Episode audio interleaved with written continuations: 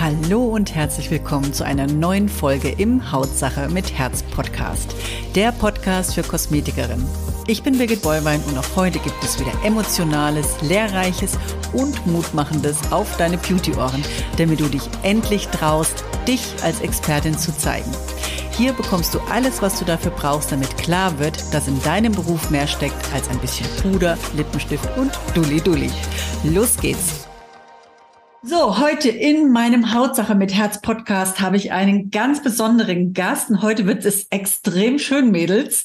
Und ihr dürft euch hier riesig freuen. Ihr seht schon, ein interessanter Typ sitzt hier vor mir. Wer es jetzt auf YouTube schaut und die, die im Podcast äh, den jungen Mann, wollte ich schon sagen, jetzt nicht sehen. Das ist sehr, sehr schade. Aber wir haben ja hier auch ein schönes Bildchen, wo ihr ihn angucken könnt. Ich möchte ihn natürlich ganz kurz vorstellen. Und zwar ist unser Gast ähm, muss kurz ausholen, er hatte schon auf dem Gymnasium damals seine Liebe zu der Naturwissenschaft entdeckt und insbesondere der Medizin. Also es wird heute ein bisschen medizinisch.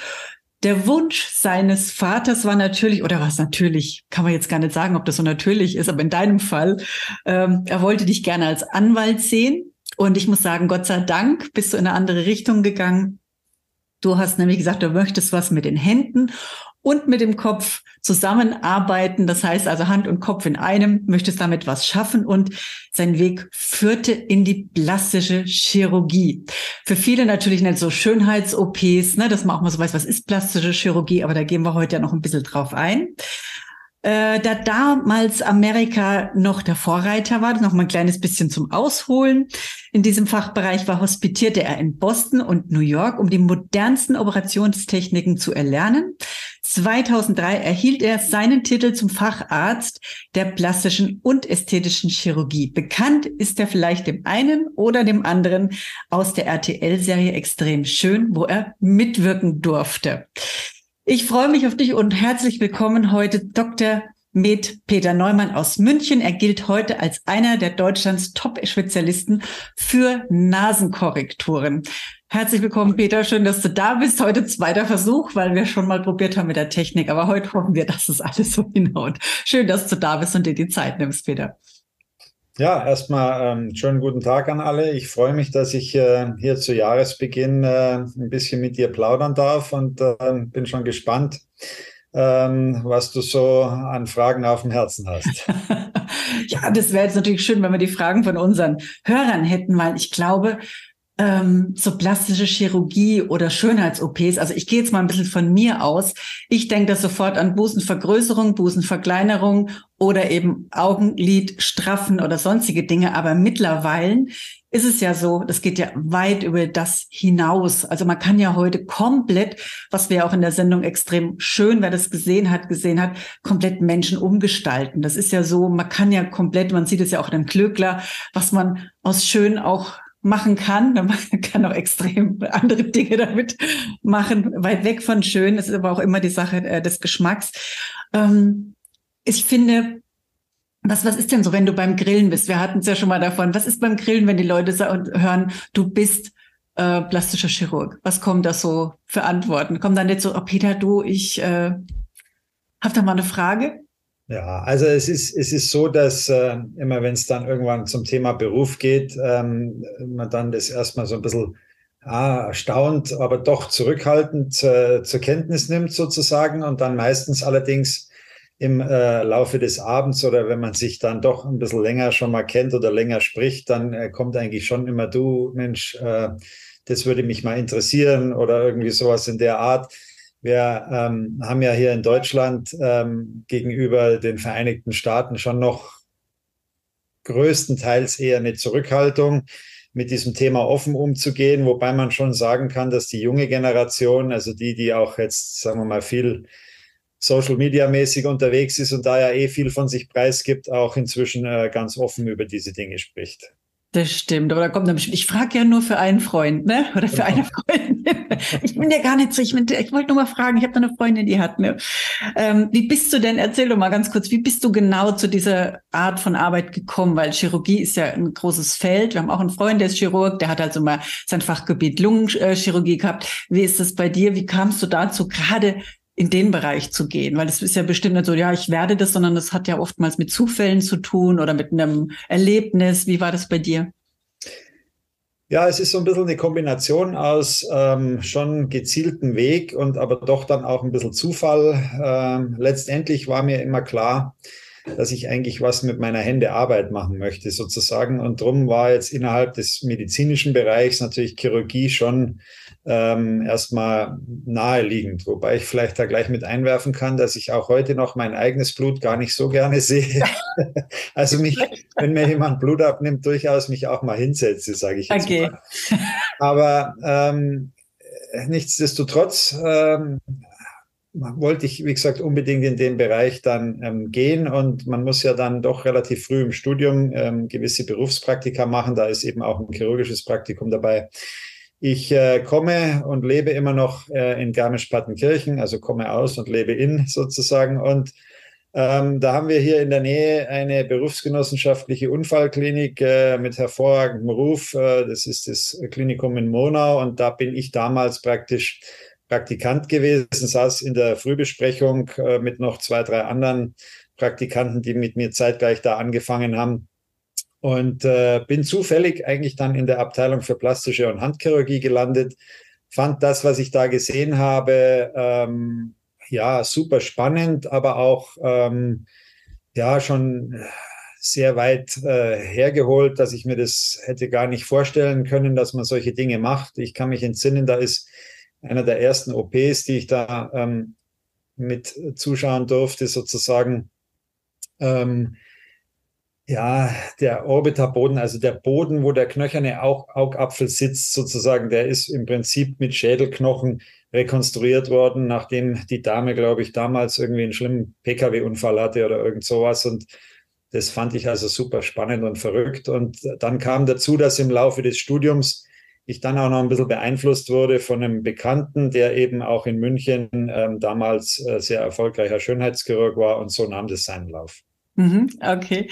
Ja, du, du hast jetzt gerade was Schönes gesagt, weil man nimmt ja immer so dieses Schönheits-OPs ne, oder plastischer Chirurg.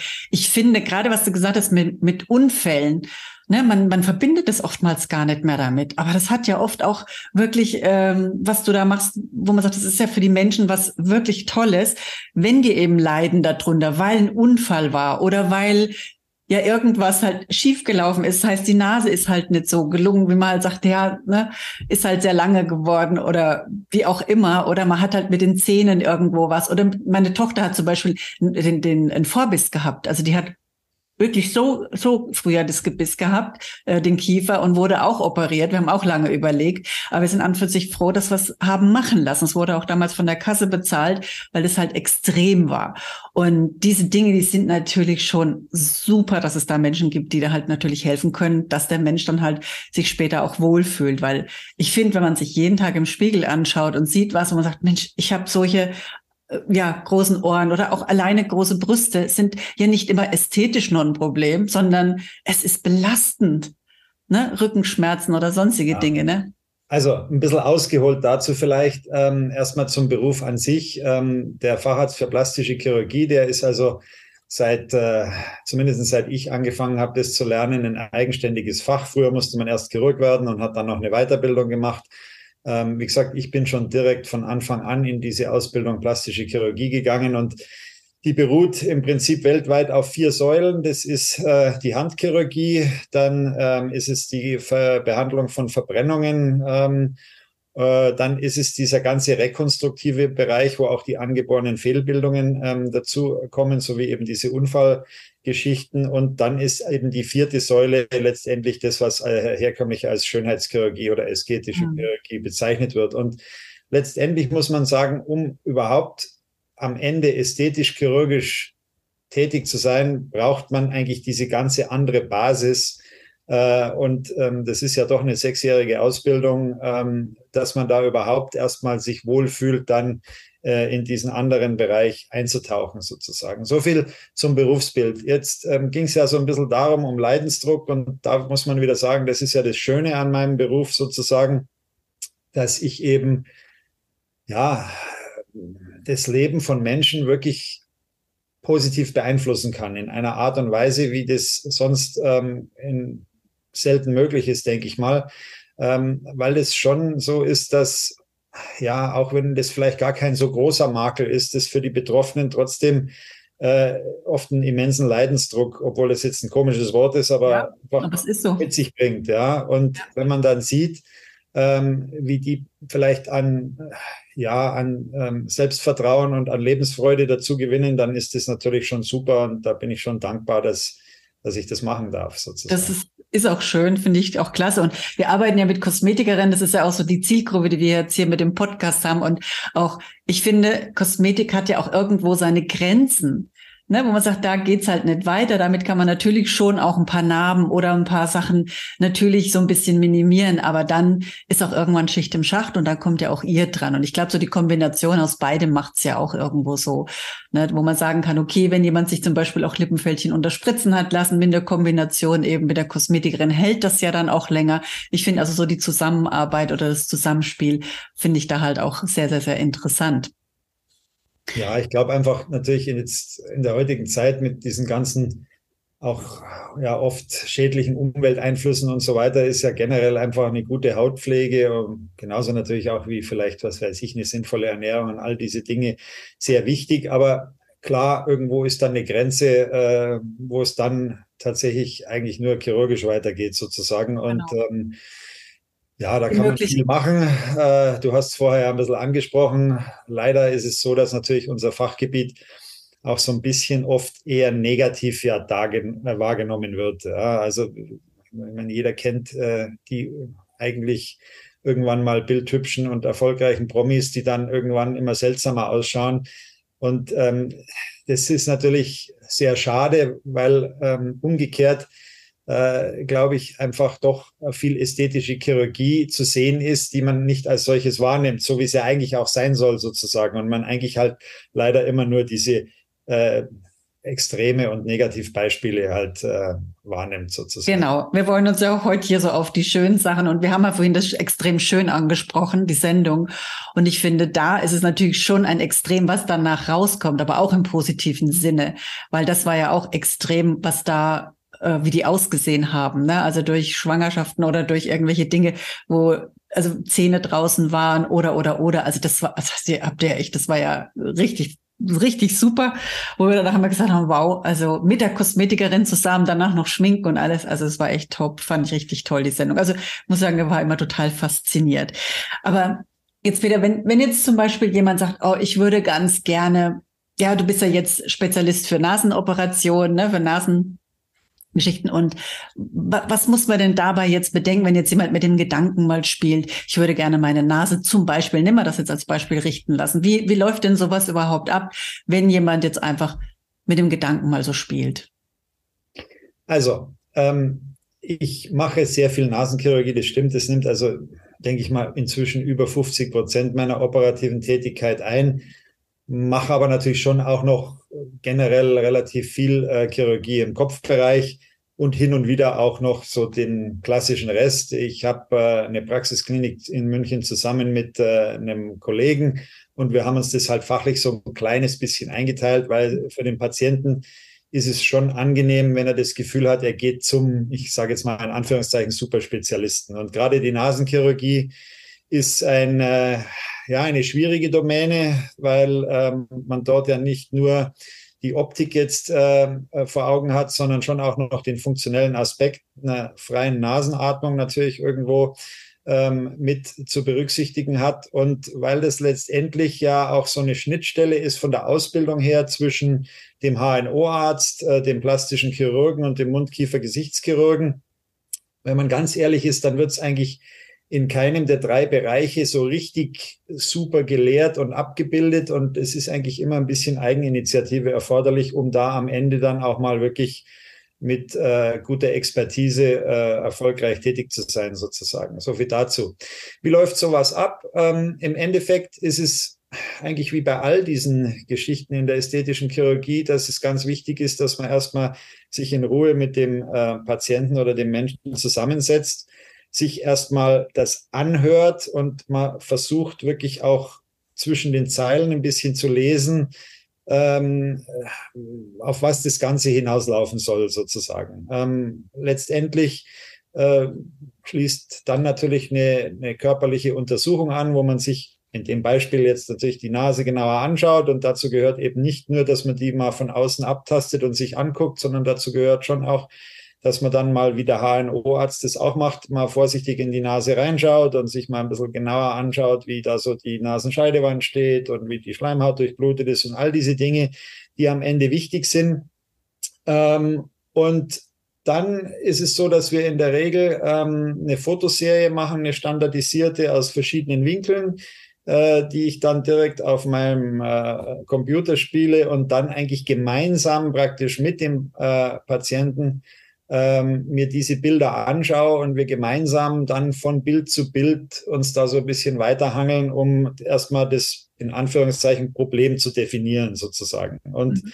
Wenn äh, das dann erfolgt ist, dann kann man natürlich heutzutage mit äh, entsprechender Computersoftware da gleich so ein bisschen, gerade an den Profilbildern ist es ja dann immer sehr eindrucksvoll, da dran rumspielen, ähm, wobei es da schon immer wichtig ist, zum einen natürlich jetzt nicht irgendwie ein Optimalbild da zu zeichnen, was man vielleicht chirurgisch wieder nicht umsetzen kann, sondern eben auch irgendwie realistisch dann darzustellen, was da vielleicht möglich ist. Und dann hat man oft einfach schon eine ganz gute Rückkopplung, äh, ob das auch wirklich so der Erwartungshorizont des Patienten war oder ob der sich vielleicht auch was vorstellt, was möglicherweise gar nicht machbar ist. Dann ja. muss man natürlich drüber reden. Und ähm, dann äh, wird das Gespräch in der Regel noch abgeschlossen, indem man erstmal so ein bisschen nochmal über Risiken und all diese Dinge spricht. Ähm, und dann verlässt der Patient eigentlich erstmal ähm, die Praxis und soll in Ruhe da mal reflektieren, drüber nachdenken und wirklich auch mal mindestens ein paar Nächte drüber schlafen. Und wenn er sich dann in die Richtung entscheidet, dann ist es bei uns so, dass wir immer dann vor dem OP-Termin nochmal einen ausführlichen Zweitberatungstermin machen, wo wir nochmal richtig in die Details gehen. Okay. Gibt es denn Gefahren, wo du sagst, sie sind wirklich ja auch maßgeblich? Jetzt gerade gehen wir mal weiter, bleiben wir mal bei der Nasen-OP. Was sind denn so die Gefahren? Also klar, Chirurgie äh, ist immer in Anführungszeichen gefährlich. Ähm, umso wichtiger ist es eben, dass man äh, letztendlich natürlich da auch irgendwo landet, ähm, wo entsprechend die Infrastruktur auch mal auf Schwierigkeiten ausgelegt ist, sozusagen. Ja.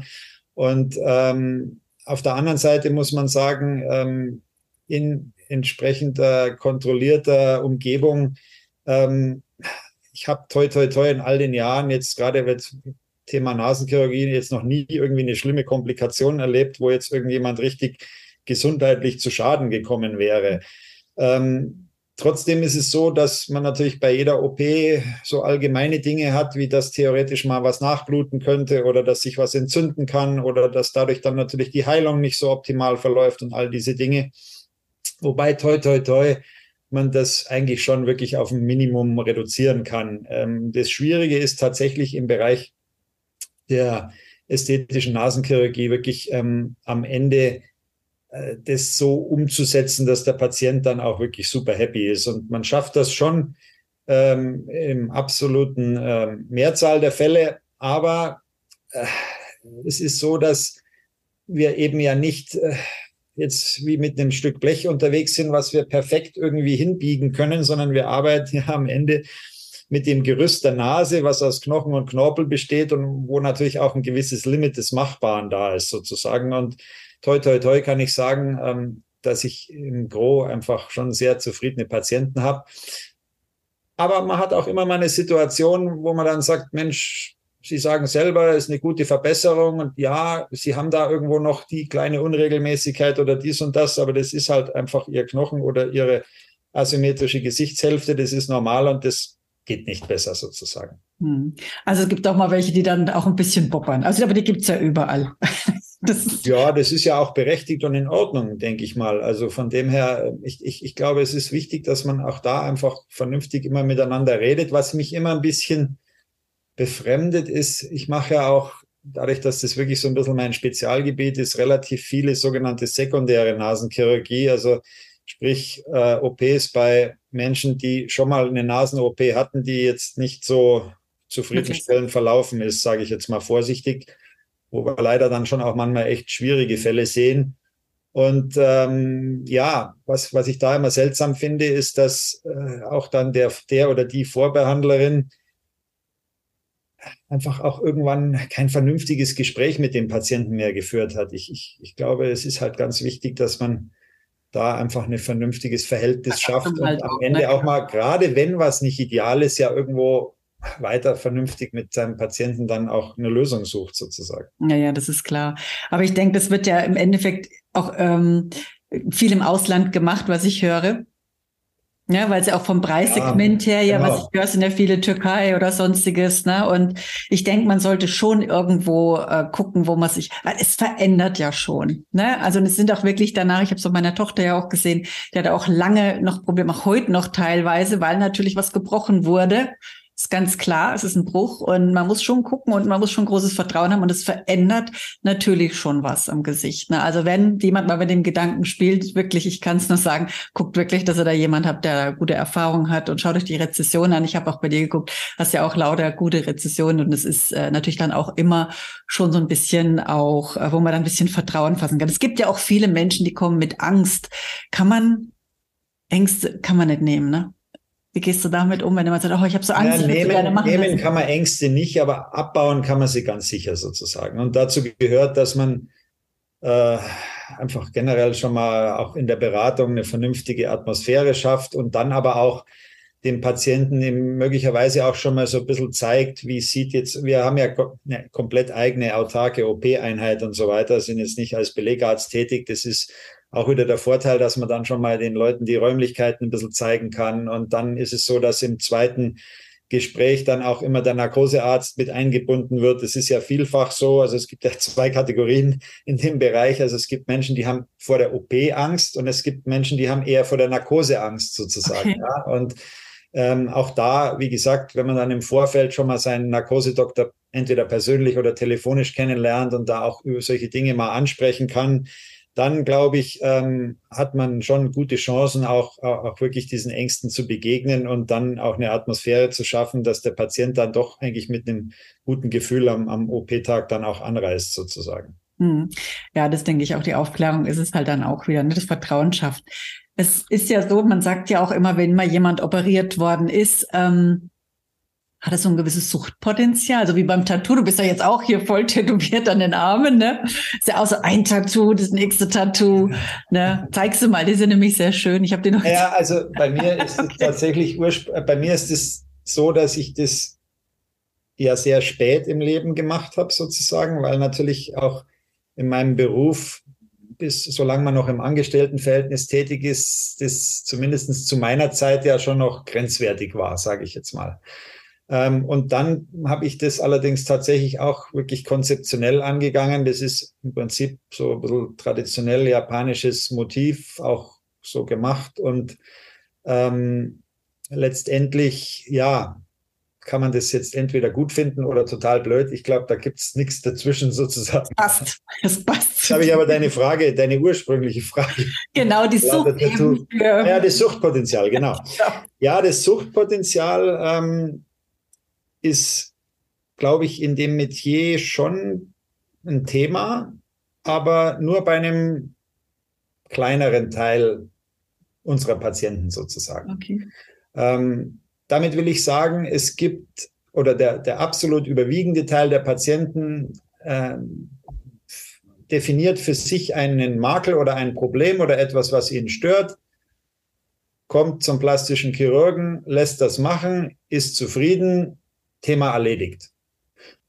Kommt dann vielleicht 20 Jahre später wieder mit dann einem Anti-Aging-Thema, wenn das erste Thema vielleicht ganz was anderes war, wie die mhm. zu große oder zu kleine Brust oder was auch immer.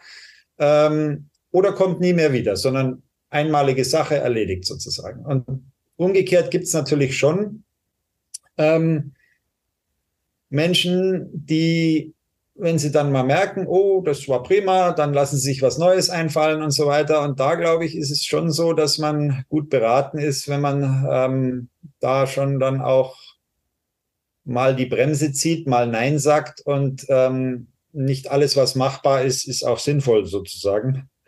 Und ähm, das ist manchmal gar nicht so einfach, weil man, ja, die Leute fühlen sich dann auch vor den Kopf gestoßen und so weiter. Und glaube ich ähm, da muss man auch ein bisschen mit Fingerspitzengefühl vorgehen und mh, hm, ja, vielleicht ja, eine Alternative ja vorschlagen, ja, mhm. dass man nur tatsächlich irgendwas mit Visagistik oder was auch immer, um was es geht, ja. Ähm, aber das gehört schon auch definitiv äh, zu dem Beruf dazu, dass man da auch äh, Nein sagt. Ja, finde ich aber auch gut, weil äh, man macht ja sich sonst auch einen schlechten Ruf, weil es fällt ja auf dich zurück, wenn man jemanden sieht. Also nur ein Beispiel, ich habe war letztens mit meiner Schwester essen und da war eine bildhübsche Kellnerin, aber wirklich Daisy Duck Lippen, Brust, also die Brüste waren, das hast du alles gesehen. Ich habe sogar das Gefühl, die hat den Hintern vergrößern lassen. Also da war irgendwo so, ich habe mir gesagt, was ist jetzt echt und was nicht. Also mein mein Kopf hat irgendwo das gar nicht so registriert. Weißt du, das ist für einen Kopf nicht mehr so normal. Ich ich habe so ein Riesenproblem mit Menschen, die plötzlich so anormal aussehen, die auch so diese Fahrradlippen haben und nur, dein Kopf sagt immer, das ist nicht normal. Wie spricht die? Ich, das, ich habe damit, ich weiß nicht, kennst du das? Kannst du mir das? Ich weiß nicht, wie ich es erklären soll, aber es entspricht Nein, nicht mehr der Norm eines Menschen, sondern manchmal schon so wie so ein kleiner Avatar. Weißt du, das ist nicht, nicht so abnormal. Ja. Wie, wie, gehst du damit ja, um? Was ist so das für ja, dich? Also ich, gerade diese grotesk unterspritzten Lippen finde ich jetzt ganz furchtbar. Ähm, wir haben uns auch da in der Praxis ein bisschen geteilt. Ähm, das heißt, ich mache das, wenn dann eher nur dezent, wahrscheinlich für manchen Kunden zu dezent und dann ist er auch besser bei meinem Kollegen aufgehoben, der es jetzt auch nicht total übertrieben macht, aber der eher auch mal ähm, einem Wunsch nach ähm, einfach vielleicht auch ein bisschen einem zu betonten Volumen ähm, dann da nachgibt. Ähm, Im Endeffekt muss man sagen, ist es äh, vor allem dann ein Problem, weil man, man, also die Lippe ist einfach anatomisch äh, nicht äh, bei jedem geeignet, um sie wirklich so vergrößern zu lassen, wie der Wunsch oft ist, sozusagen. Und das kippt eben dann sofort von äh, sieht gut aus, in, sieht grotesk und, und eigentlich total unästhetisch aus sozusagen. Und ähm, darum ist es wichtig, dass man da, äh, da ist weniger mehr oft. Ja, genau. ja, es ist so, weil für den Gegenüber ist es, wie gesagt, ich konnte das irgendwie gar nicht mehr so, so einschätzen oder so sagen, Wahnsinn. Das ist äh, ganz komisch gewesen. Ähm, Nochmal eine Frage jetzt auch für die, die jetzt äh, so damit spielen. Ähm, was, was ist denn so, wenn du zum Beispiel, oder was wird bei euch denn alles gemacht? Ich habe ja mal so durchgeguckt, ihr habt ja wirklich ein Riesenrepertoire von Hintern, ich weiß jetzt gar nicht, ist irgend, ich glaube, gibt, gibt nichts, was ihr nicht macht, oder? Ja, das kann man so nicht sagen. Ich würde mal sagen, wir, wir, wir machen das Ganze in Anführungszeichen sinnvolle ästhetische Spektrum sozusagen. Ähm, was ist nicht sinnvoll? Naja, es, es gibt einfach ein paar OPs, die auch immer wieder mal irgendwie in der Presse landen, sowas wie Wadenvergrößerung oder solche Geschichten. Also jetzt mal nur als Beispiel, ähm, das medizinisch einfach nicht sinnvoll ist sozusagen und das kommt dann auch gar nicht in Frage.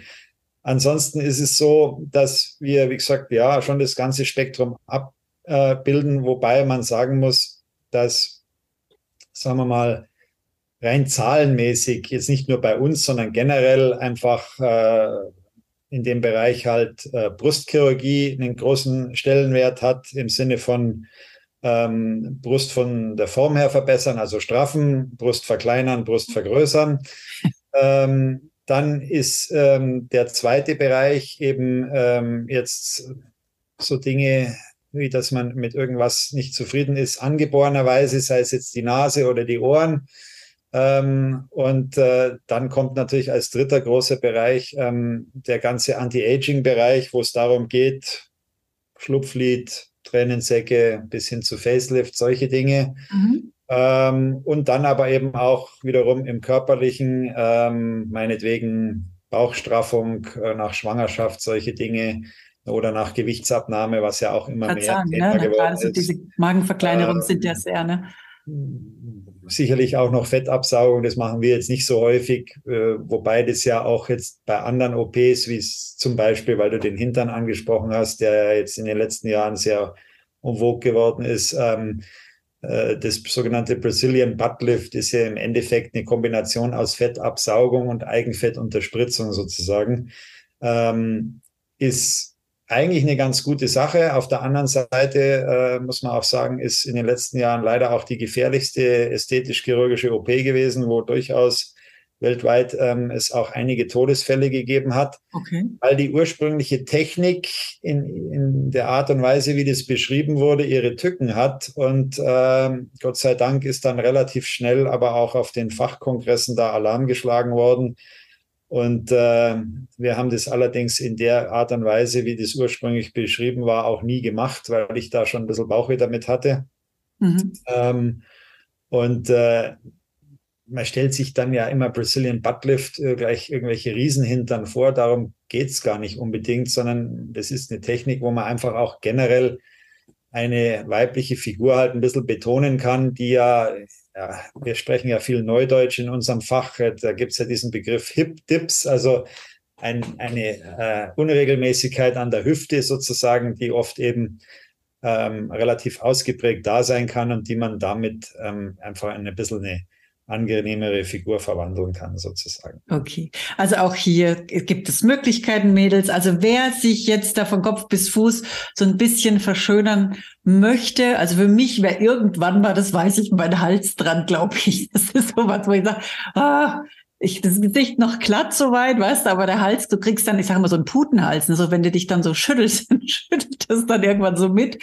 Also, also ich glaube, das wäre nochmal eines der Dinge, die ich machen lassen würde irgendwann. Der Hals ist gar nicht so einfach. Ach, sag mir doch sowas jetzt nicht. Buch, ich glaube, es gibt sogar ein Buch mit dem Titel Der Hals lügt nie.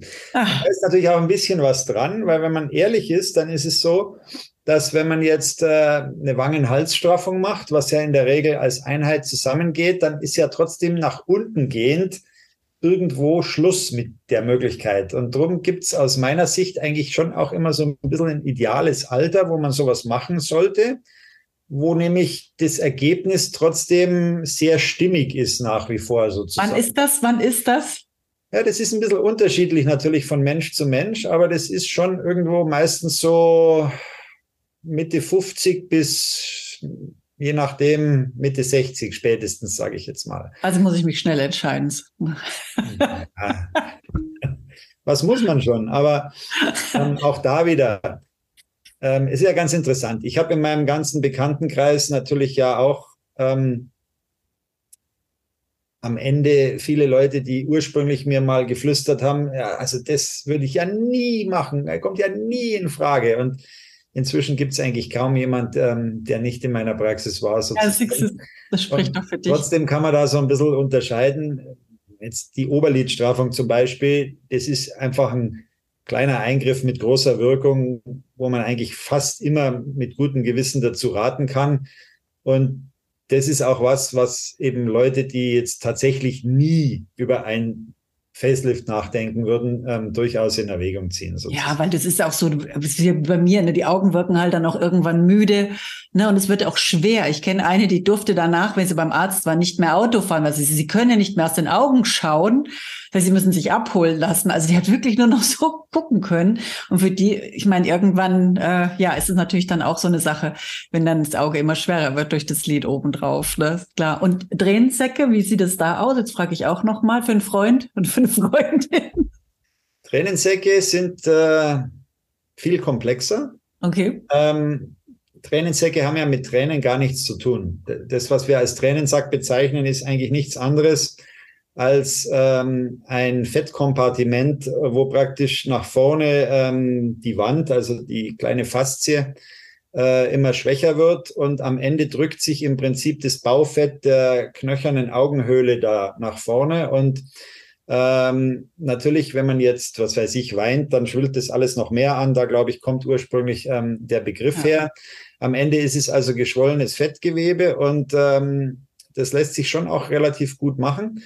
Aber ähm, die Unterlidkorrektur ist mh, mm, ja schon viel komplexer und äh, mhm. gerade wenn es jetzt darum geht, dass man sagt, Mensch, und gucken Sie mal total locker hier, alles können Sie das nicht alles wegschneiden. Nee, nee, da muss man schon sehr vorsichtig mit umgehen, weil halt dieses Unterlid einfach sehr locker und lax dem Augapfel anliegt. Und drum ähm, ist es so, dass wir das in ja, sogar fast über der Hälfte der Fälle, würde ich sagen, eher äh, so ein bisschen durchs Hintertürchen machen, indem wir wirklich von der Augenbindehautseite kommen okay. und äh, uns daran arbeiten und gar nicht so diese klassische offene Lidkorrektur machen, ähm, weil man wirklich da sich die Anatomie im Vorfeld angucken muss. Und es kommen eben gerade die Leute, die diese schweren Tränensäcke haben, die haben auch schon das Problem mit der Spannung da an der Lidkante und die sind dann in der Regel eben auch äh, gefährdet, dass es da Schwierigkeiten gibt. Da muss man ein bisschen ähm, einfach ein bisschen vorsichtiger vorgehen. Okay, also hier der Tipp erstmal zur Kosmetikerin, weil die hat ja auch schöne Möglichkeiten und Mittel, genau. dass schön straff bleiben. Erstmal die Augenpartien. Also noch die letzte Frage. Lippenfältchen interessiert viele. Welche Möglichkeiten hast du hier? Schmerzlos, bitteschön, hier was zu tun? Also, die werden ja äh, durchaus auch als Raucherfältchen bezeichnet und manchmal, glaube ich, geht tatsächlich das auch damit einher.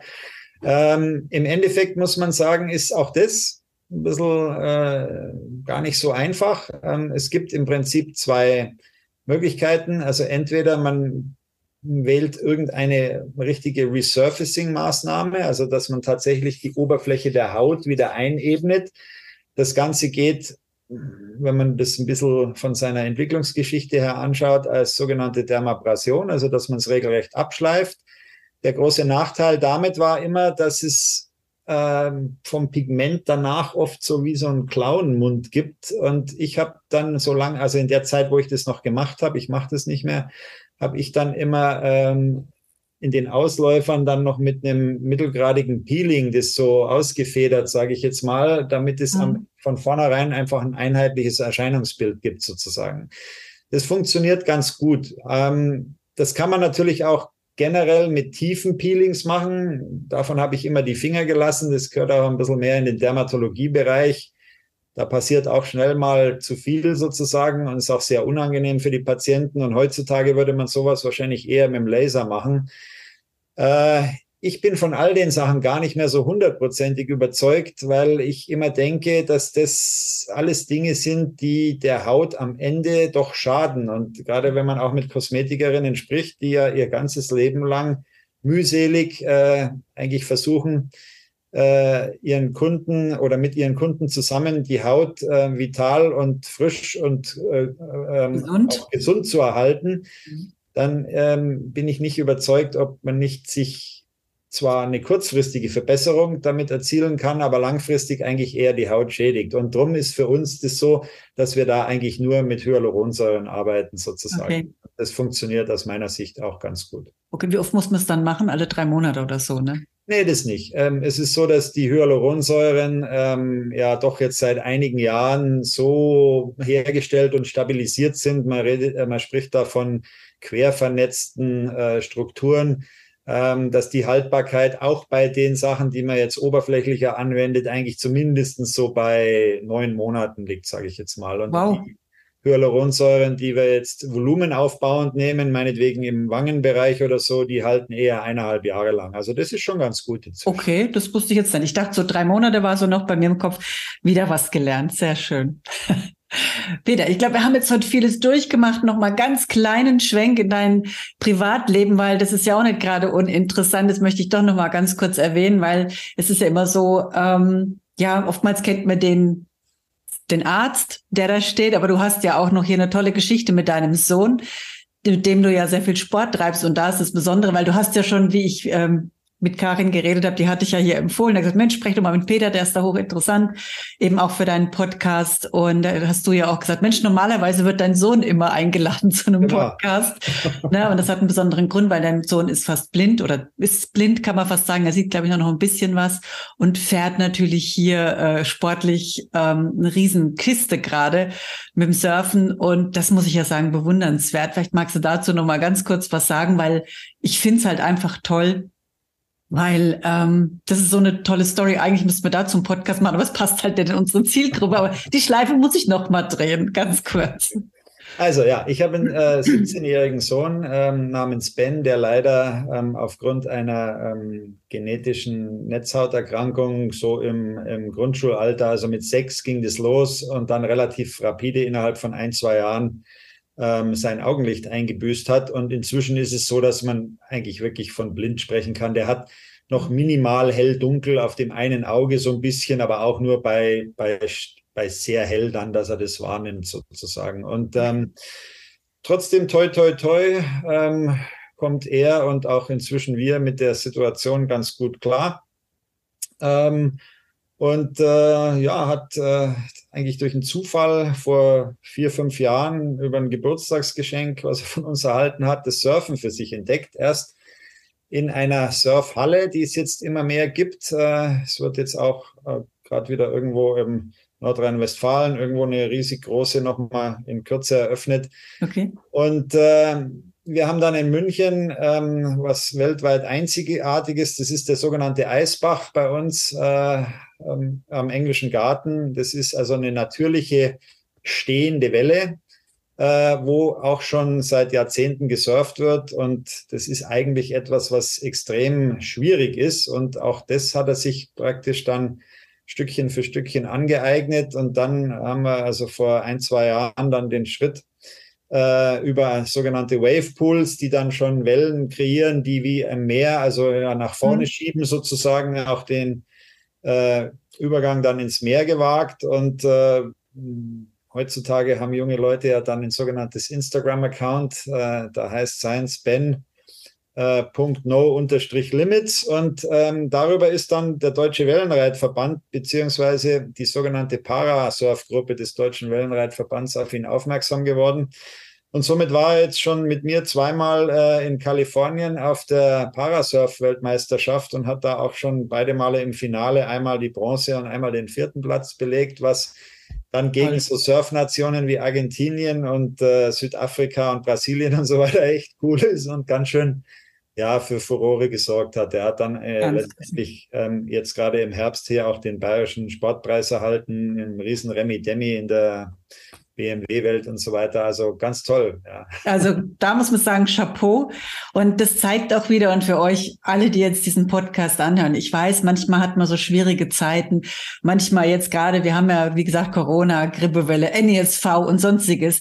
Aber man sieht, man kann alles schaffen. Und selbst mit keinem Augenlicht. Wer würde denn damit? Der fährt ja, ich habe ja gesehen, Inliner, alles macht der ja. Ne? Das ist so. Ja, der hat ein extrem gutes Skateboard. Gefühl für seine anderen Sinne entwickelt und ähm, ja, No Limits ist schon tatsächlich an der Tagesordnung. Ich meine, wir haben auch damals das alpine Skifahren, weil wir ja nur im Skigebiet leben, äh, retten können sozusagen. Alles geht mit Funk im Übrigen. Er braucht natürlich schon jemand, der mhm. am Ende ihm auch visuelle Inputs praktisch gibt in Form von Kommandos sozusagen. Und ähm, trotzdem, äh, ja, meine Erfahrung als, als Elternteil, muss man auch wirklich sagen, ist, dass man einfach da, ja, kontrolliert die Flucht nach vorne braucht und auch die Grenzen ausloten muss, weil halt viel mehr möglich ist, wie man, wie man oft denkt. Ja, aber man kann in Problemen denken oder in Lösungen. Genau. Ne? Und in diesem Sinne, ähm, Peter, gibt's noch irgendwas so als letztes, was du so vielleicht noch mal rausgeben möchtest an die Zuhörer, für alle, die vielleicht auch Kunden haben, die sich, die an so eine OP denken? Gibt's da vielleicht noch irgendwas, wo du sagst, Mensch, achte da drauf oder denk da dran? Äh, gibt's noch irgend so ein paar Tipps, die du mitgeben möchtest?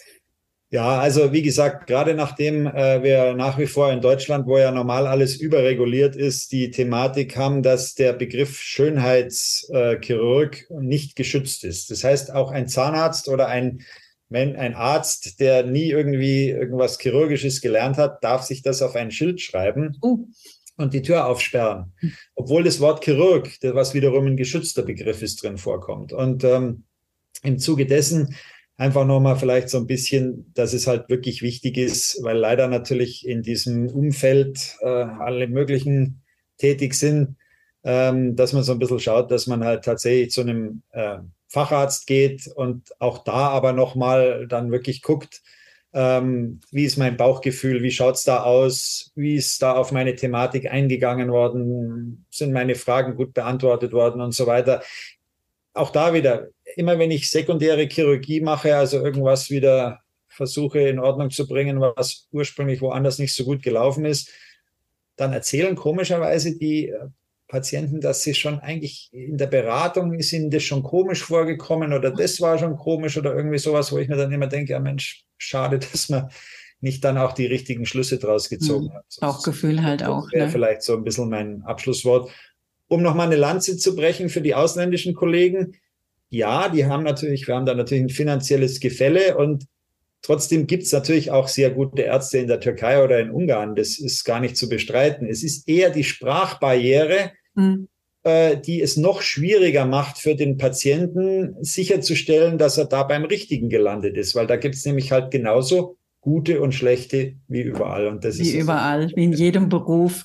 Und deswegen ist ja auch der Podcast, dass wir hier so ein bisschen Aufklärungsarbeit machen. Ich hoffe, das haben wir heute gut hingekriegt. Peter, wie kann man dich erreichen, wenn jemand jetzt Lust hat, ähm, auf irgendwas sich hier zu optimieren, also die einfach mal beraten Wir haben unsere Praxisklinik im Zentrum von München. Äh, hm. Das Ganze nennt sich Aesthetic and Soul. Äh, findet man problemlos im Internet oder einfach auch über meinen Namen äh, problemlos zu finden. Und wie gesagt, der erste Schritt, wenn man tatsächlich doch ernsthaft über was nachdenkt, ist einfach mal ein Beratungsgespräch. Und dann kann man immer noch schauen, wo die Reise hingehen soll. Und das ist auch mal telefonisch oder per Zoom kannst du bestimmt äh, Gerade durch, dadurch, dass ja auch die ganze Branche da jetzt im Corona ein bisschen reagieren musste, haben natürlich auch wir das so, dass wir ähm, durchaus auch mal über Zoom äh, eine Beratung anbieten.